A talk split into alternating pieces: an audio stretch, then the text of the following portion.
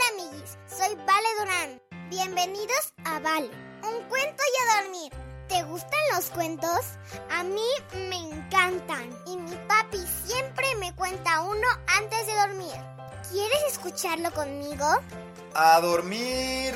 Papi, ¿me cuentas un cuento? Mm, ¿Ya te lavaste los dientes? Sí, ¿Ya hiciste pipí? sí. Vale, un cuento y a dormir.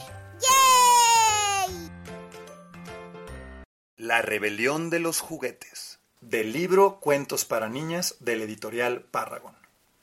Luisa, guarda los juguetes, dijo la madre de la niña desde la cocina. Pronto habrá que irse a la cama. Luisa dio un gran suspiro. ¡Ah!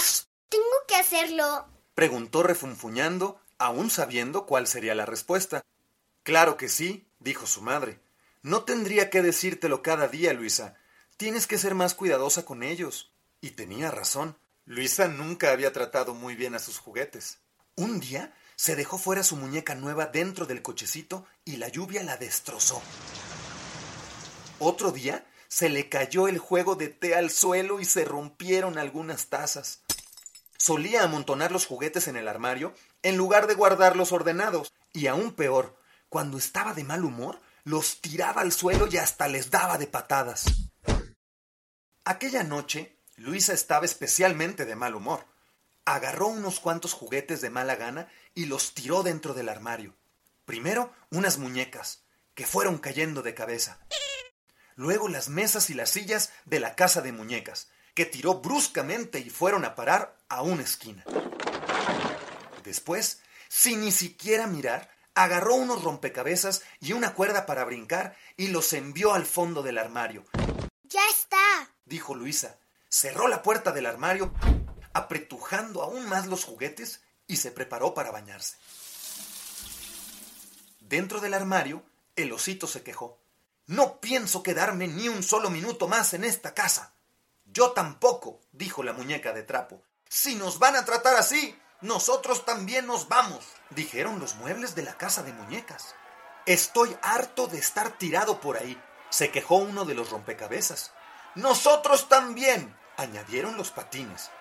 Uno tras otro, todos los juguetes tomaron la decisión de irse. Volverían a Juguetelandia y esperarían a que otros niños más responsables se ocuparan de ellos. A la mañana siguiente, Luisa fue a buscar la cuerda para brincar. Al abrir el armario, se quedó boquiabierta. Habían desaparecido todos los juguetes. Los estantes estaban completamente vacíos. Primero pensó que su madre los había cambiado de sitio, pero no. Seguro que los has metido en alguna parte y no recuerdas dónde, le dijo su mamá. Luisa se pasó todo el día buscando sus juguetes por todas partes, pero no estaban. Se durmió entre lágrimas sin saber si podría volver a jugar con ellos. Los echaba muchísimo de menos. Aquella noche la despertó un ruido. ¿Eran imaginaciones suyas? ¿O a los pies de su cama había una pequeña hada? ¿Quién eres? preguntó Luisa. Soy el hada mensajera de Juguetelandia, contestó. Me envían para decirte que tus juguetes han vuelto a su país porque los has tratado muy mal, Pero si yo los extraño mucho. dijo Luisa llorando. Si es así, acompáñame y díselos tú misma, dijo el hada.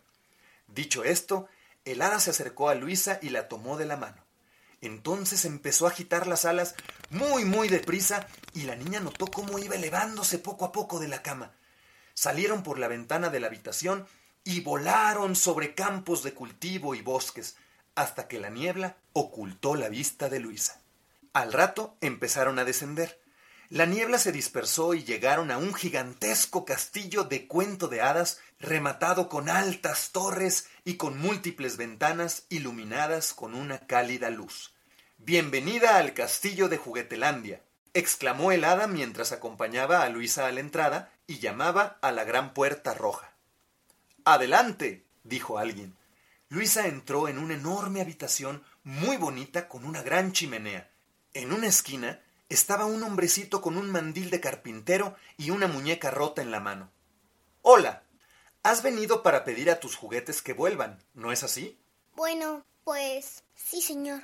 Contestó Luisa sin saber muy bien qué decir. Vamos a ver, porque eso dependerá de ellos, dijo el hombrecito. Solo vuelven a Juguetelandia cuando alguien los trata muy mal. Si están rotos, los arreglo, y luego van a parar a manos de otros niños que los quieren más. Pero yo quiero mucho mis juguetes, dijo Luisa. Entonces será mejor que se los digas tú misma, dijo el hombrecito con una sonrisa. Llevó a Luisa a otra habitación en la que, para su sorpresa, estaban todos y cada uno de sus juguetes. Además, volvían a estar nuevos y relucientes. No había ninguno roto, astillado ni rayado. Por favor, vuelvan conmigo a casa, les dijo Luisa. Los quiero mucho y los extraño muchísimo. Prometo que nunca más volveré a tratarlos mal. Entonces agarró al osito y le dio un abrazo enorme. Luego hizo lo mismo con los demás juguetes. Habrá que esperar la decisión de los juguetes, anunció el hombrecito. De momento regresa a casa con el hada mensajera y quién sabe, quizá te den otra oportunidad.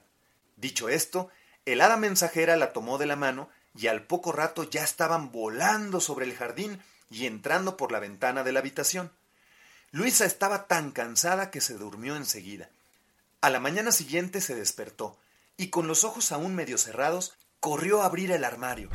Dentro, perfectamente ordenados en los estantes, la esperaban todos y cada uno de sus juguetes. Luisa estaba contentísima. A partir de aquel día los trató muy bien y los cuidó con mucho cariño. Luisa nunca supo si todo aquello fue solo un sueño o sucedió en realidad. Aunque, si hubiera sido un sueño, ¿por qué sus juguetes volvían a estar nuevos y relucientes? Y colorín colorado, este cuento se ha terminado. Ahora sí, a dormir. Buenas noches, mi amor. Buenas noches, papi. Que sueñes con los angelitos. Te amo, papi. Yo te amo más, mi princesa. Buenas noches, amiguis. Si te gustó este cuento, recomiéndalo a más amiguis. Ponle me gusta y suscríbete.